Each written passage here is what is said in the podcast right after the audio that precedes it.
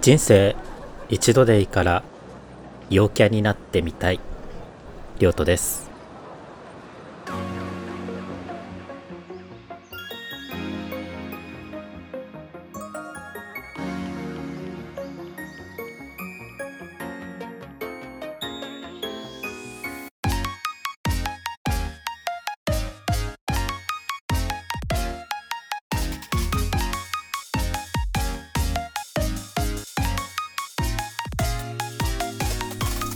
えー、世界の終わりがこんな歌を歌っています。君たちったら何でもかんでも分類区別ジャンル分けしたがる。人はなぜか分類したがる習性があるとかないとか。この世の中2種類の人間がいるとかいう君たちが標的。陰キャ陽キャ？君らは分類しないとどうにも落ち着かない。気づかない本能の外側を覗いていかない？気分が乗らない？つまりそれはそんなシンプルじゃない。もっと曖昧で繊細で不明瞭な何か。ということで今日は陽キャ診断を一緒にしてみたいと思います。みんなも一緒にやってみてね。マイナビウーマンが陽キャド診断あなたは活発で明るい人？という診断のサイトを公開しておりますので、よければ皆さんも一緒にやってみましょう。じゃあまず最初の質問ですね。気配りができる方だ。Yes or No? おこれは、まあ自分で言うことでもないんですけど、イエスかなと思いますね。あのやっぱちっちゃい頃から人のことよく見る子供でして、大人の動きとかまあ、もちろん同じような年代の子たちの中でも人のことをよく見てあこの人はこう思ってんのかなとか、うん、なんかそういうことばっか考えてましたんで自然とこう気配り、まあ、気配りというかその余計な察しお察しみたいなのをすごいできるようになってしまいましたね。仕事でも必要以上に例えば担当してた業務の公認者に対してこのぐらいの時期になったらこの資料必要だからなって言ってその時期ぐらいになったら前の部署行って渡して説明したりとか。別にそこまでしなくてもいいだろうにみたいな、うん、そういうの知っちゃいますねやっぱり。イエス続いてアウトドア肌イエスをあのこれは絶対的に違うような気がするんですけどまずアウトドアのちょっと定義を見ないといけないんですね。えー、アウトドアとはどういう意味ですか？アウトドアとはアウトドアアクティビティの略で野外で行う活動全般を意味する言葉です。例えばキャンプ登山トレッキングハイキング釣りボルダリングなど山や川海で楽しむアクティビティやゴルフスキーランニングといったスポーツもアウトドアに含まれます。これはもう全くですね。ここに書いてある全てをやってないですね。強いて言うならウォーキングはしてるけど、ただ夜の街を歩いてるので、ノーですね。ノー。おしゃれが好きだ。イエスはノー。うーん。まあ、おしゃれかどうかは置いといて、おしゃれは好きというか、まあ、こだわりはあるかなっていう感じですかね。服装の好みってこうシンプルかなと思うんですけど、ちょっとこう素材が変わってるのが好きだったりとか、まあ、色合いとかもやっぱり気にしますもんね。コーデ組む時とかは気にするし、うん、人の服とか見るのは好きだしっていうので、まあ、これはイエスにしておきましょう。人見知りはしない方だ。イエスはノこれはするな。絶対するな。まあでも、年々マシになってるかなっていう感じはしますね。昔はもっとひどかった。なあと思うんですけど大人になっていくと人見知りなんて知ってられない場面って結構あるじゃないですか。仕事とか特に。うん。だから人には慣れてきたのかなと思うけどやっぱ未だに人見知りはしますね。イエス人といると笑っていることが多い。イエスはノー。ほう。笑。そうですね。でも笑ってるかな結構。笑っちゃうかなというか、うん。ちょっとね、顔が僕、目がつってて、あの、ちょっときつく見えるんですよね顔がね。だから無表情でいると本当に機嫌悪いのかなこの人って思われる可能性があるので。頑張って笑って大丈夫だよっていう風にはねしてますけどこれ本当に顔によく出るのでね。そうまあ笑ってることは多いと思います。イエス。もう半分きました。運動神経が良い方だ。これ脳脳ですね。めっちゃ脳ですね。これね。いや本当に運動音痴で割と父親はスポーツ全般できる人だったみたいなんですよね。もう今ではちょっとね、もう本当に運動できるような体型ではないんですけど、昔は結構スポーツマン、まあ、その血を継いでるはずなんですけど、まあ、全くもってセンスがなくて、走るのもダメ、泳ぐのもダメ、球技もダメだし、長距離も無理だし、何が向いてるのかを本当に教えてほしいぐらいダメですね、とことん。でも体育の成績は、あの、普通でした。普通って何？あの、5段階評価だったら3とかでしたね。10段階評価だったら5、6、6とかだったかな。うん、そんな感じでしたね。まあ、あの、良くはないので、あの、意欲、意欲を出す。そう、できないのに、なんかもう手腐れてやらないんじゃなくて、頑張ってはやってるから、多分その成績をもらえてたって感じですね。はい。の、ノリが良い方だ。もう、これ自分でさ、ノリがいいですっていうのもあれなんだけど、ノリは悪いかな。なんか、あの、本当に組織に向いてないなって感じるのはやっぱりこう、みんなが上司のご機嫌をとって持ち上げるみたいな時に、ほんとブスッとしてる時は多いし。ダメだよね。だし、そうだな。でも、まあ、空気は読まないといけないなっていうのはあるからその自分の中でね。なるべく乗り出していこうと思うんだけどいかんせんこのテンションがみんなとついていかないってことが多いからこれ悪いかな。脳うるさいと言われたことがある。ないですねうるさいは絶対ないな。うん。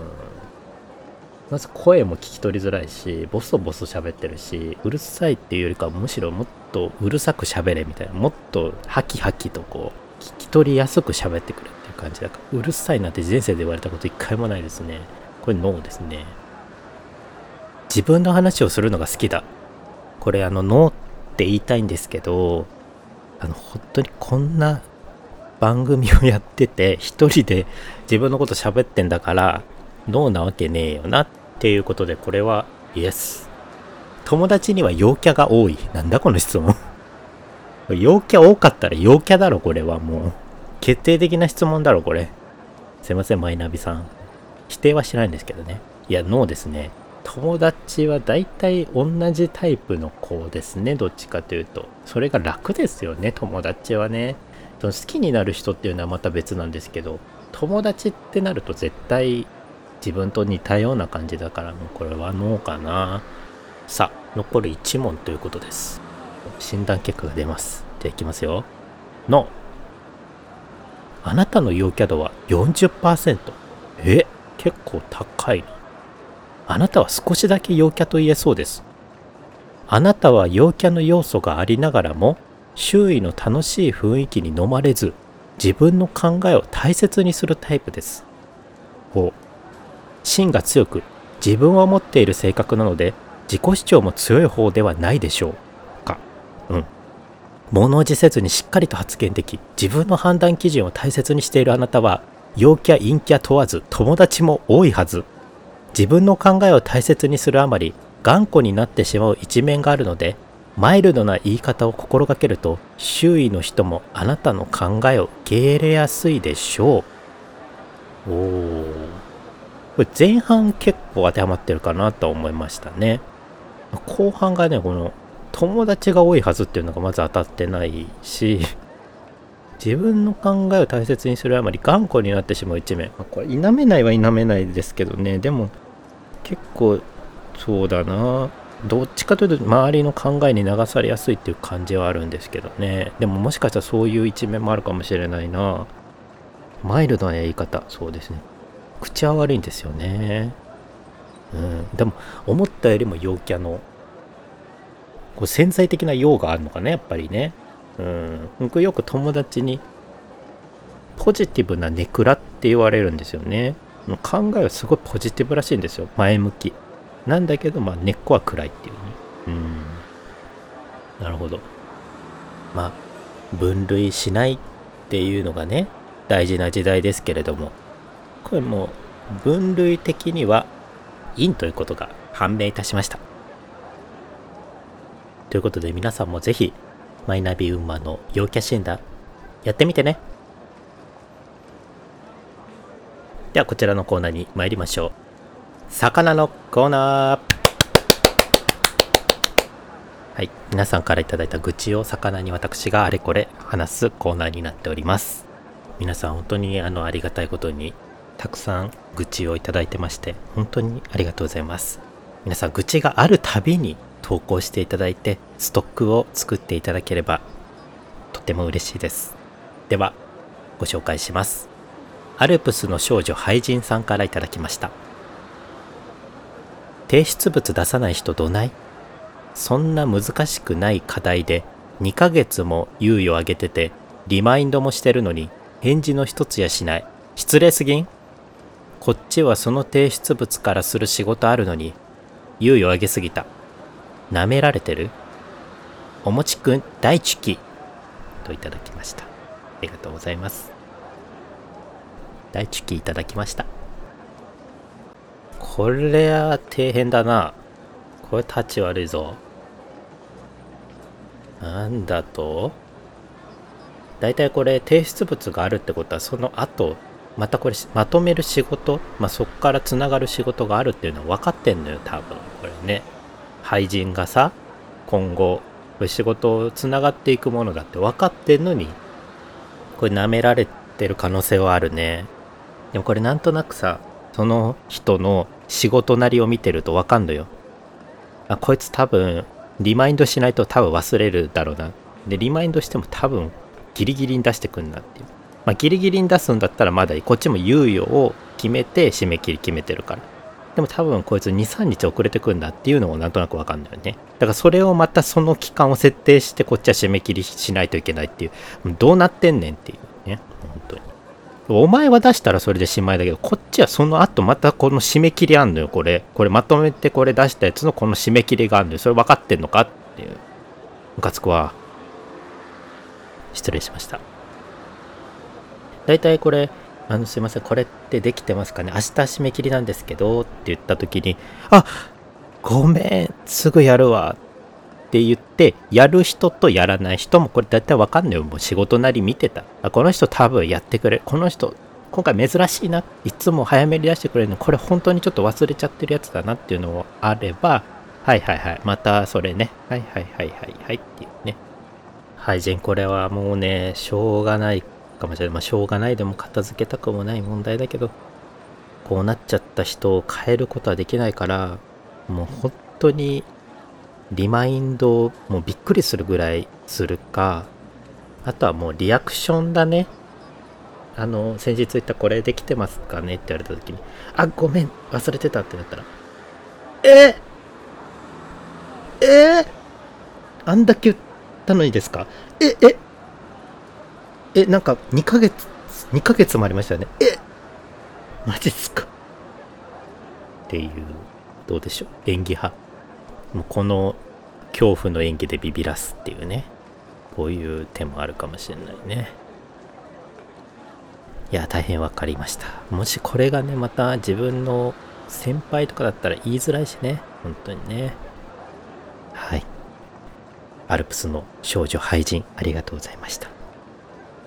ということで皆様からはまだまだまだまだ愚痴をたくさん募集しております。その日にあったその出来事、私に魚に返させてくれませんか？応募は概要欄の投稿フォームからお待ちしております。そしてこの度なんと新コーナーを作りました。イエーイそのコーナー題してお気に入りの調味料教えてポのコーナーです。はい。イエーイこのコーナーはですね、まあ、食が命、そしてエンゲル係数が大変高い私、リョートが皆様から日本全国いや世界各国に今存在する調味料に絞りましてその調味料いろいろ皆さんに教えてもらいたいということでなんといってもポッドキャストは日本全国世界各国で聞けるわけですからきっとまだまだ知らない調味料があるはずです。その魅力を皆さんから聞いてみんなで食を豊かにしていこうという趣旨の企画です。そして僕もできればそれを取り寄せて実際食べてみたいなっていう意気込みでおります。そしてなんと今回ですね事前に X にてゆるぼうをさせていただいたんですけれどもたった数日にもかかわらずたくさんの皆様からの調味料情報をいただきましてありがとうございます。その中から今日はお一つご紹介させていただいてこれもですね定期的なコーナーにさせていただきたいと思います。ラジオネームちまさんからいただきました。ありがとうございます。ちまさんはですねミドサーオタク2人の互換性ないラジオのちまさんに間違いないと思います。ありがとうございます。お気に入りの調味料オールドエルパソタコシーズニングミックスということでいただいております。カルディの商品ページをつけていただいてるんですけれどもこれ見たことあります。でも食べたことはないんですけれどもこういうエピソードをいただいています。ひき肉と一緒に炒めたらメキシカンな美味しいタコミートができる魔法の粉。ご飯作るのがめんどくさい時はご飯の上にレタスの千切りタコミートチーズサルサソースで簡単にタコライスができます。あとトルティーヤチップスの上にタコミートサルサソースチーズワカモレサワークリームとかを乗せてカロリー爆弾だけど手が止まらないナチョスとかも作れますおすすめですカロリーとか成城石井で買えます。沖縄では普通のスーパーで売ってます。ということで、いただきましてありがとうございます。そうね、御堂沢さんね、お二人、沖縄ご出身ということで、沖縄はこういうタコライスとかって結構あれなのかな？定番メニューなんですかねスーパーにも売ってるってことですもんね。あ、いいですね。メキシカンいいですよね。